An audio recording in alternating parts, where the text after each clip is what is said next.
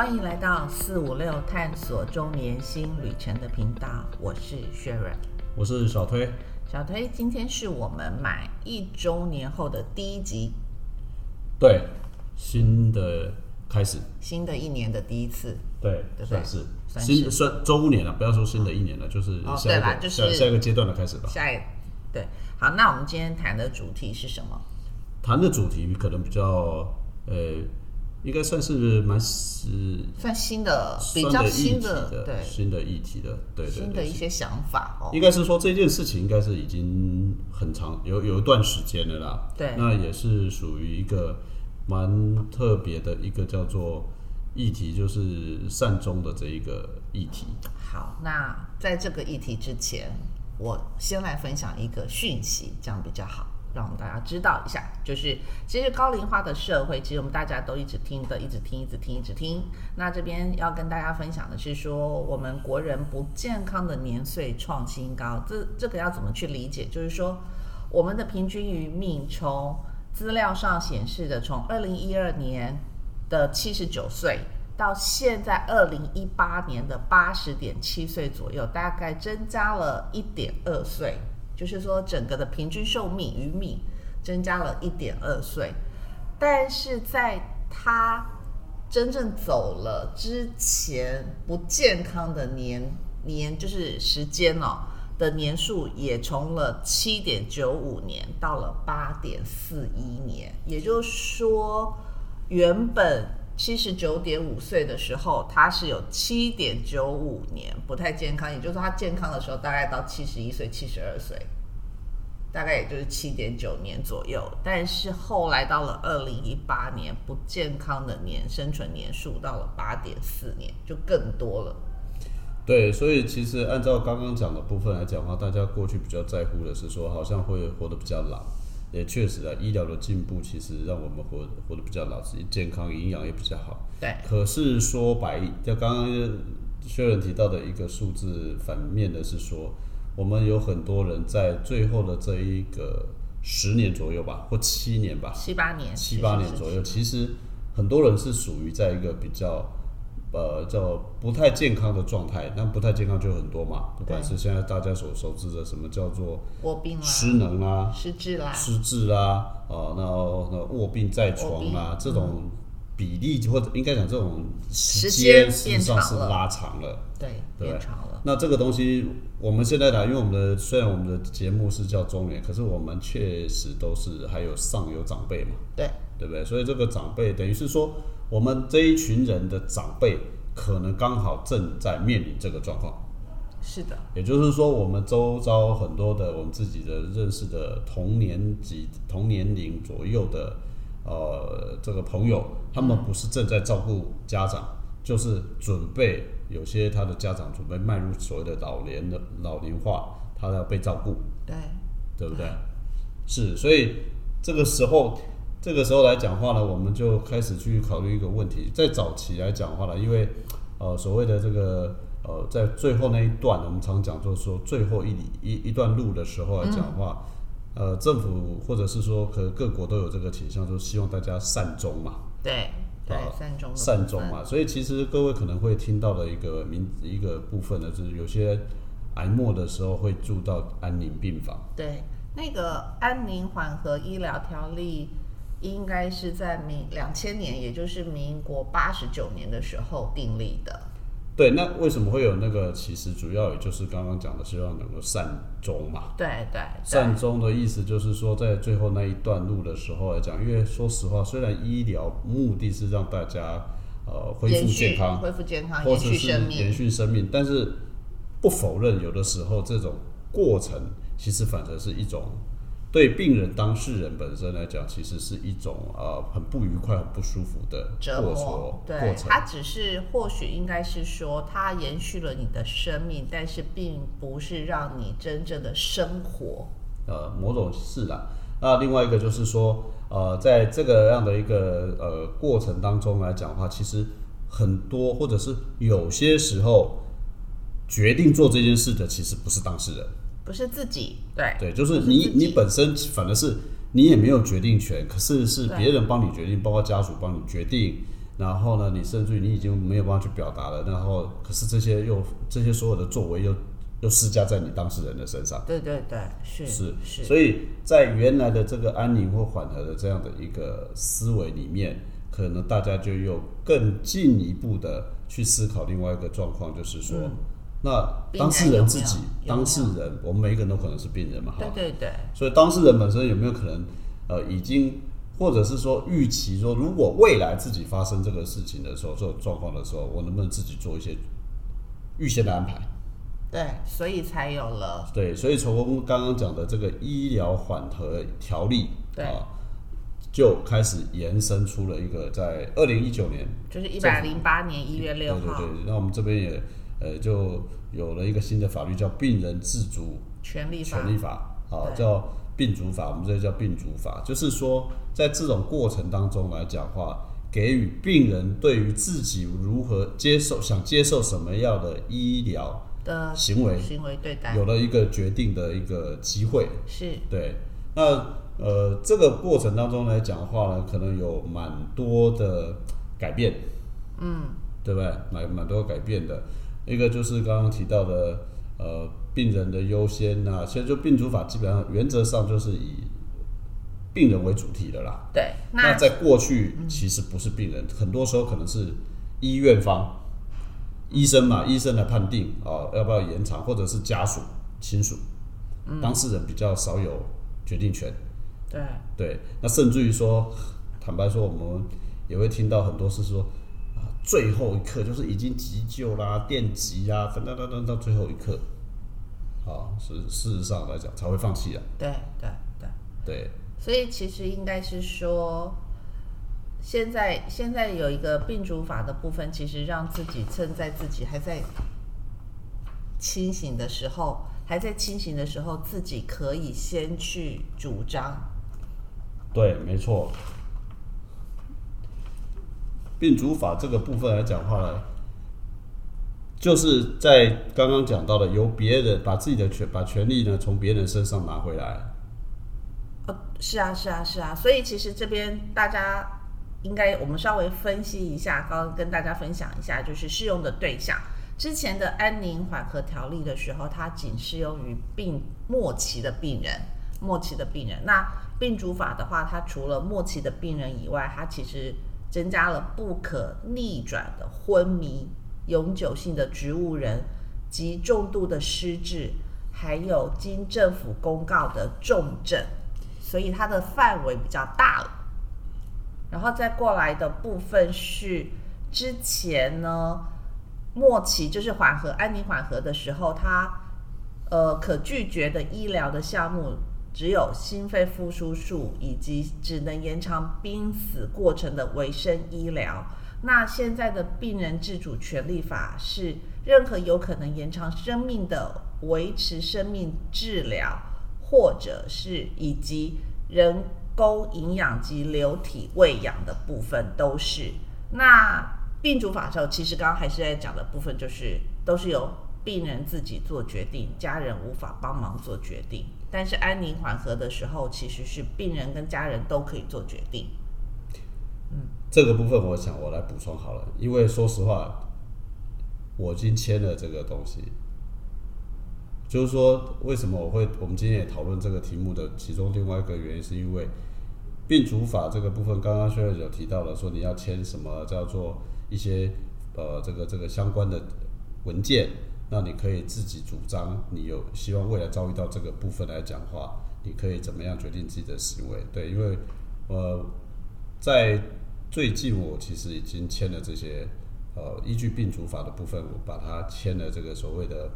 呃这个文件。那个文件的部分来讲话呢，叫做呃我现在忘记了，叫预立医疗决定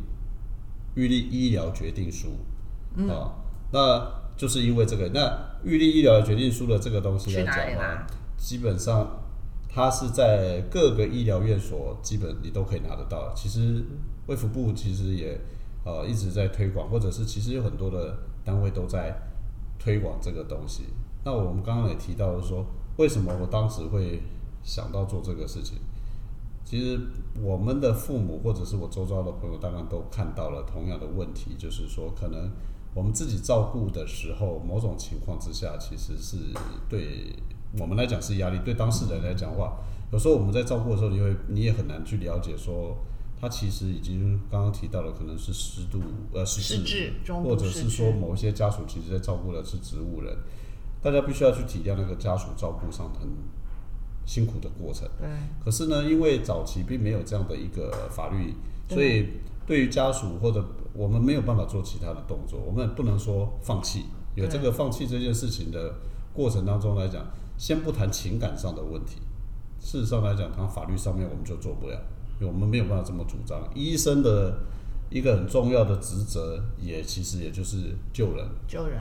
所以在知道了这个情况，又我我们也有经历过呃这个在照顾家属的这个过程，所以其实如果个人啊，我当时我就会特别去留意到这个东西，所以我才决定说，哦，我其实这个呃圈的这个叫做预立医疗决定书，那这里面呢，刚好趁这个机会可以分享一下，一个就是刚刚提到的，它的范围很大，另外一个部分来讲的话，其实比较特别的是刚刚提到的。一般人可能误解说，好像这个呃，只只会涉及到所谓的不要实施心肺复苏，因为心肺复苏这个东西，或者是叫做放弃急救，嗯，这个因为这个东西其实就是俗称的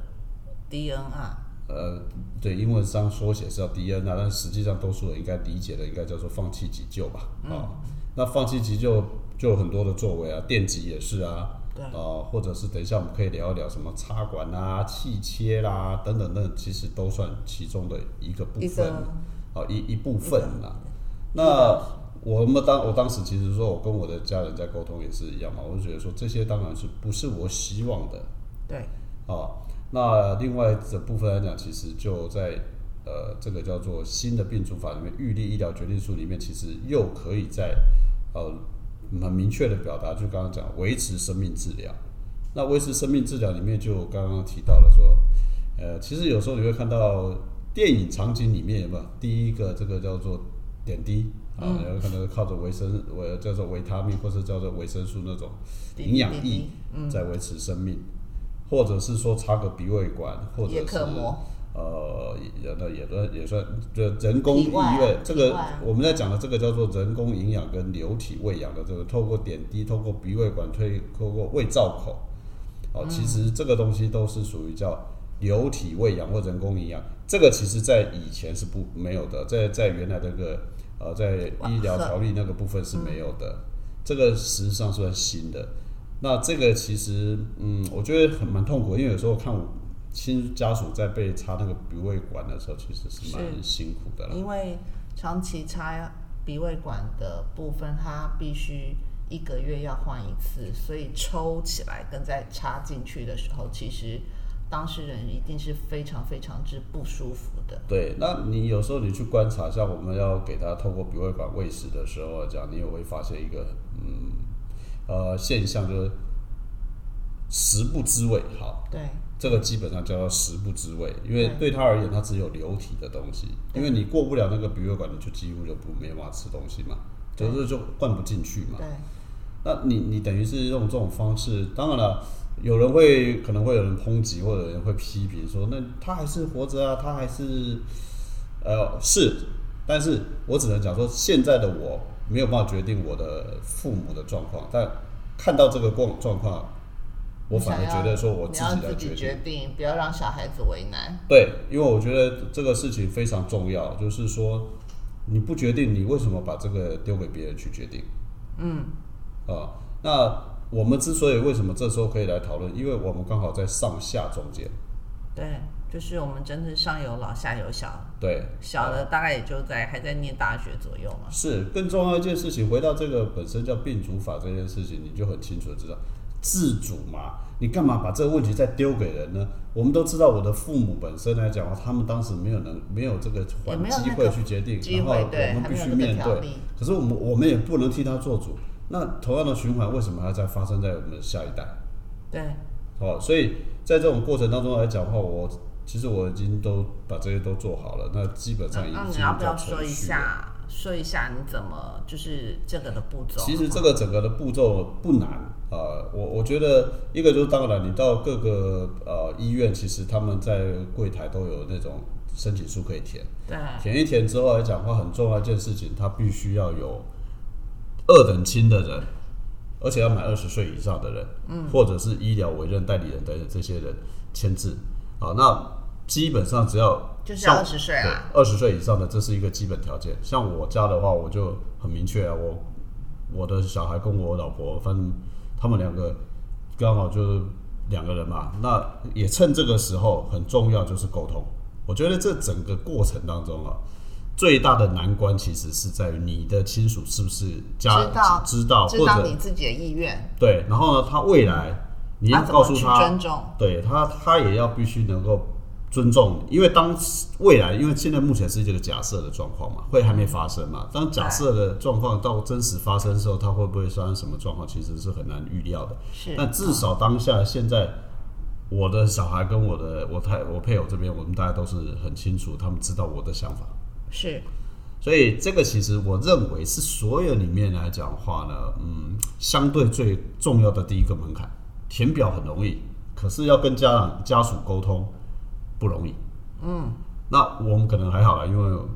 反正我们家就小孩也不多，所以他们目前他们也没什么。如如果有你你家里的小孩多好，大概也就比较麻烦啊。其实我觉得还有一个比较麻烦的事情，搞不好就是你的财产很多的时候，可能比较麻烦一点。我们没有什么财产，可能这个事情也比较简单一点啊。那当然，剩下你当然你小孩不多，可能也就分少一点。没有什么太大的什么遗产问题，基本上这个问题也比较简单一点。那这个智商的这个问题来讲的话，就是说，如果你还不懂，或者你还有不熟悉，甚至你也可以邀请你刚刚讲的那些人一起参加智商。但我们基本上我们没有特别的这个问题，我们就没有经过这个过程。那剩下很单纯的、啊，就是寄出去，然后寄出去之后来讲话呢，寄到那边去。那因为我刚做没多久，所以我还没有发现说我的健保卡好像没有换嘛，所以 我也没有去，还没有去查说到底进行到什么程度。那既然这个流程大概就做完了对，哦，那不过我我觉得刚刚有提到一个事情非常重要了，就是说这件事情本身有人在批评，我知道有人在批评，有人在批评的意思是说，诶，它是不是一种安乐死。对，我我们必须讲这个还没有那么严重啦。对，其实安乐死是由他人帮这个病患施加以一些药物的，就是药物的注射或是什么，然后缩短了，就是它是一种加工，透过一些加工的手法，然后缩短了这个的病患的生命，所以这种叫做安乐死。那现在台湾当然没有通过啦，实施的大概就是比较欧洲的那些国家。对，那另外一个就是说，诶，他会不会有协助自杀的嫌疑嘛？对，协助自杀协议其实是医生开立处方或提供药物嘛，那由病人自己服用，其实也不是，都不是。所以综合来讲的话呢，我们只是有一个自主的拒绝医疗权，对就是他，说你要尊你要尊重我，我希望说，呃，我不需要强加医疗措施来延长我的生命。对，就是医生跟你的家属都必须要尊重这个病人的意愿，不要强加一些医疗的措施，增加他的延长他的生命，其实就是就是让这个自然的善终啊，就说不不人工真正的善终了，不要讲自然，就是说好像是真正的善终。那这个这善终没有经过就是我们刚刚其讲的那些不健康的鱼蜜嘛，你的那我们刚刚前提一开始开宗明义就讲到了不健康的鱼蜜有从七点九五年到八点四年的部分嘛，通俗一点讲，就是说不要让你在最后面的那一段来讲的话，你虽然躺躺在床上昏迷，然后呢是靠着 喂食灌食、呼吸呼气啦点滴，然后度过了最后的五年、十7.9年、八年、九年嗯。哈。那这个其实真正的目真正目标应该是在这里的，对就是说你可能你。我我说实话，我也无法知道说，在那个当下卧病的时候，你是不是还有意识啊？但是我们可以理解说，病人在很多时候在那个过程当中，他可能他可能是无意识，或者是说他也搞不好他有意识，他其实一直想要表达是说，可不可以让我早点啊？我不知道了哈。对，只是他无法表达嘛，我们无法理解，大概是这个样子嘛，对不对？所以我们今天谈这个东西，其实刚好就哎。呃，因为刚好是因为我我最近把这个事情处理了嘛，所以我们刚好也把这个，那再再就刚刚讲，我们刚好在这个中间这一阶段，那又刚好一个调查报告是这个不健康余命的一个增加，所以我们把这个事情拿出来谈。不过刚好趁这个机会，也可以跟各位呃说明一下，或者跟大家分享一下了。这里面其实常常会会会会误解。误解的部分，大概有几个啦，哈，大概通常的几个，第一个就是说插管。对，啊，插管，这个插管的这个部分来讲话，其实严格说来，呃，插管其实应该是有，如果就程度上来讲话呢，插管其实是有两个两种，好，那插管一种是叫紧急插管，一种叫麻醉插管，对，好，那不管是哪一种，其实这里面的最大的一个判断的部分就是说，有些插管呢，其实是在手术过程中，不管任何手术。它是一个必要的程序，为什么？因为它必须要去做进行手术。那这个插管来讲的话呢，就会产生什么？就是它的目的其实是为了要完成一个手术，让你能够恢复的。对，尤其这种是通常是在全身麻醉的时候，因为麻醉了之后，其实就是病人自己就不会呼吸了嘛，所以他可能就是要顺着插着管，然后有呼吸器帮他。才能顺利把这个手术完成。做完，对对对对对。这种插管基本上来讲的话，也就是呃有插管就有拔管嘛，所以这种这种插管之后的拔管，其实才是重点啊。第一个就是说，这个拔管一种是拔了管，它就可以恢复自主呼吸啦，就是它的恢复啦。它的成功，它的手术是成功的，然后就会拔掉的。对对对。苏醒的时候就会。成功拔管的部分，那另外一种拔管可能就比较不好了，就是拔了就是他就是走了嘛，就他一他其实他在这个插管之这个过程中，其实他已经被评估说，他可能一一拔掉他就就是真的可能去到了另外一个世界了。对对对对，所以这种其实是两种，就是插管当下已经确定了说。呃，他他是做手术会成功的，就是这个手术结束之后，我拿掉，其实这个人就醒过来的。对。可是我们大家刚刚在讲的说，我不想要插管的，应该就是那种我插下去，跟我我插下去之后，就是我人也是不会醒过来，然后我就一直要带着这个插管的，无法拔管的这种状态的。那这种东西来讲，其实在病主法里面刚好大概就可以明显的做一个简单的判断，是说，呃。他不希望，假如说以我来讲，我当然就不希望是属于那种第二种嘛。所以如果会是属于第二种的时候，那我说实话，我等于是宣告了说，你不要帮我做这个事情。而且我现在就告诉你了，我的家属也知道说，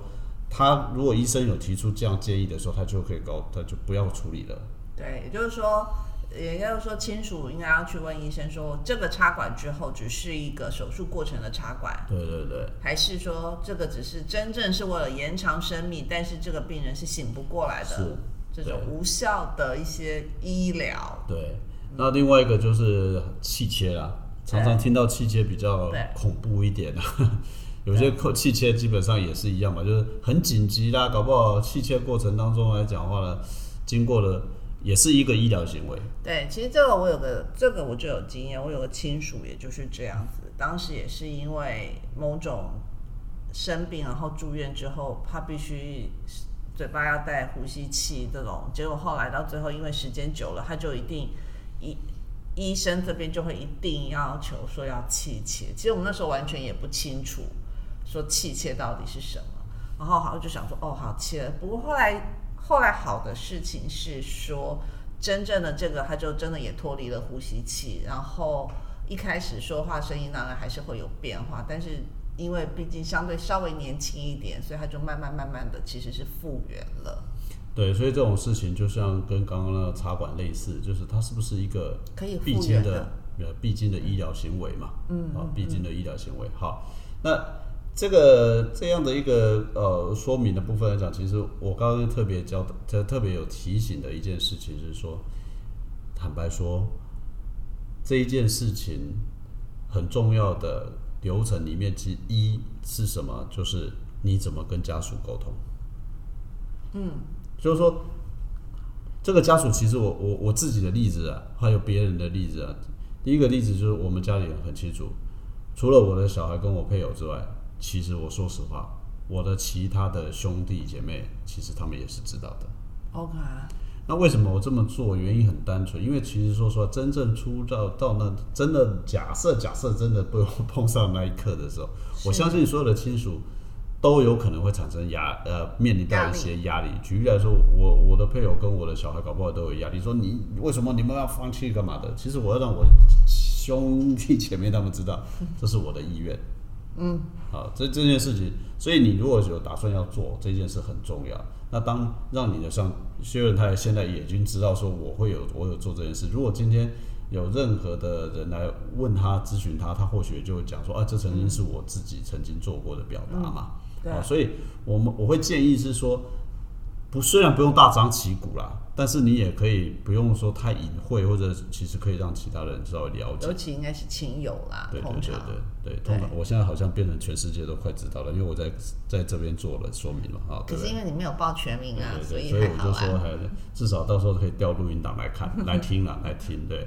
这是一个。第二个部分来讲话，为什么刚刚特别提到插管啊、气切？也就是说，你真的也需要去多了解这，当你签字的那个当下代表什么意涵，对这什么情况不会误？会啦，你才不会误解这一个就是预立这个就是医疗决定书的这个内容内容是什什么？那包括你的亲属也会知道，嗯，你的亲属也会知道说，哦，原来是包括这些，这些插管是必要的，这些插管不是，这些器械是必要，这些器械不是，对，他也可以做一些判断。医生在说明的时候，或许也可能比较清楚，是。啊，能够帮协助你做这些东西。那当然了，这这个过程当中，呃，我我们听到的还有另外一个蛮好玩的例子，就是说，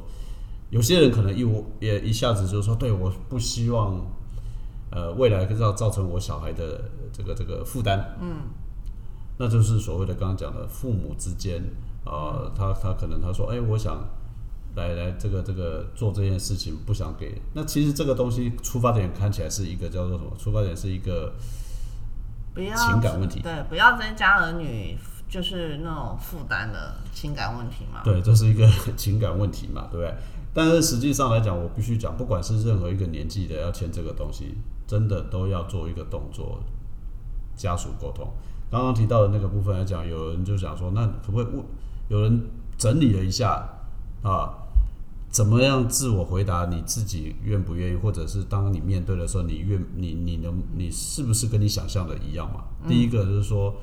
你自己的角色。以我来讲，我就会去问说，我临终重病临终的时候，我不想插管吗？对，如果你是当子女的时候，其实就要问爸妈说，你的意思是说，比如癌症末期没办法治疗的时候，就不要救了嘛？对，类似这样。那第二个就是我急救，哦，急诊创伤昏昏迷意识不清楚的时候就不插管吗？那这样子是说，如果你在外面出车祸流血很多，送到急诊，虽然休克，但是可能可以救得活，也不插管吗？这个问题就刚刚提到的嘛。如果这个问题是属于刚刚提的，它是必要过程，当然他会做啊，我们还是同意医生做啊。对，别忘记那病主法当上面来讲话的一一件很重要的事情是叫做无法逆转的状态嘛，这是属于可逆转的嘛。对对，也就是说，其实这个插管如果是能救得活这个病人的时候，其实是要插管的。对，嗯那再来就是说我是不是不接受插管的全身麻醉啦，或者或者是说我在包含了就是刚刚讲的，呃，临终创急诊创伤或者是全身麻醉的插管我都不接受。为什么我特别提到这个全身麻醉的插管？对，这叫我要讲的，就是说你要举例的是说，如果有一天你肚子痛要开盲肠，开刀要全身麻醉，那也不插管吗？其实应该是说全身麻醉这个跟插管之间的相关性是这样的，因为呃。全身麻醉比这，如果全身麻醉的情况插管哈，因为都通常他要呼都呼吸的啊，就是因为你全身麻醉之后，其实就不会呼吸了。对所以医生其实他们就必须要做的这种必要型的插管。我们刚刚其实一直在强调的一件事情，插管这件事情是只要他能恢复健康的插管，这种都是要做的。当然，这个就是变成是说，你就要去上面在其实是可以备注的哦。我先讲那个资料上是可以做一些备注的，或者是说你如果需要的时候，你可以在上面去备注的。然后呢，简呃，你可以选择很多啦，你可以仔细把那个医疗决定书拿出来看的时候，我要解我们要强调的是，这些其实都是可以备注的。好，我认为最大的一个题目应该是说，当你签了之后，你要跟你的亲属沟通，很重要的就是，当发生之后，要让他们知道，他们不会去追究医师。就是医疗机构跟医生，对，因为这个东西来讲话呢，你已经做了决定了，那可能亲属会觉得啊，不行啊，你没有医疗适当啊，你没有急救啦，哇，造成什么时候他可以救得回来，你为什么不救？这个我觉得大家要先好做好沟通。嗯，我觉得这一件事情真的很重要啊，啊所以我一直在强调是说，这件事情你现在有机会做，但是你在做之前，你也必须把你的真正的意识、意图讲清楚，让你的周边的人知道。嗯，好，这是我签的这个部分，我们只是在说明这个过程，并没有，但我我也认为说这个是一个好的选择啦，啊、所以可能如果你本身来讲话呢，对这个有兴趣的话，你可以在医疗，我们只是仅止于简单的说明，对，其实应该是说，到底就到底跟好好走之间，我们到底要怎么做？但是时代的演进跟医疗的进步之下，是真的要让这个病人去受折磨吗？我不认为，呃，是不是病人？我倒是觉得说你自己现在回过头就是要讨你自己就好，对对对，应该是说最后啦，最你后的你自己希望是说，呃，你还要说那种痛苦吗？对，或者是说你你不要把这个问题丢给小孩，不要丢给其他人，讲的直接一点，不要讲小孩，包任何人都一样，你等于是把不管是配偶也好，或者是小孩也好，配偶、就是小孩、父母都有可能嘛，对不对？对，就是，所以其实就是应该是说，呃，尊重生命，应该是尊重我们自己的生命嘛，我们不轻言放弃，但是我们也不做那些无谓的医疗的措施嘛，然后让自己只是没有意识的活着，但没有办法真正的生活。嗯好，这个我我基本上今天的时间差不多了。那我印象中不知道有没有记错，其实我同时签了两份，一个是契约，一个是这一个医疗决定书。但是我印象中非常深刻的一件事情是在那一个声明书里面，其实有一个栏位，我忘了是哪一份了啊。不过我觉得蛮有意义的，是说它上面有特别留了一个栏位要你自己写，叫做说你最想留给家人的一句话，一段话，他留一个空白给你自己写。好，不过这句话到目前为止应该只有我一个人看，或者是那边这个驻记单位的人看，我父我我家人也没看到了。所以，或许你如果说还有一些想做的或者想想想说的，我我倒是觉得那个其实你可以把它注记在那边。好，真的好吧很感动。今天大概时间差不多，不能再是不要谈不要拖沓大大家太久。OK，好，今天大概也就是我们的第一个阶段，呃，是另外阶段的开始，所以我们大概在题目上也开始会有更不一样或更多元啊，更更更多元啦，更多元。好不好？对好，那今天那今天的节目就到这里，要跟大家说拜拜。好，拜拜。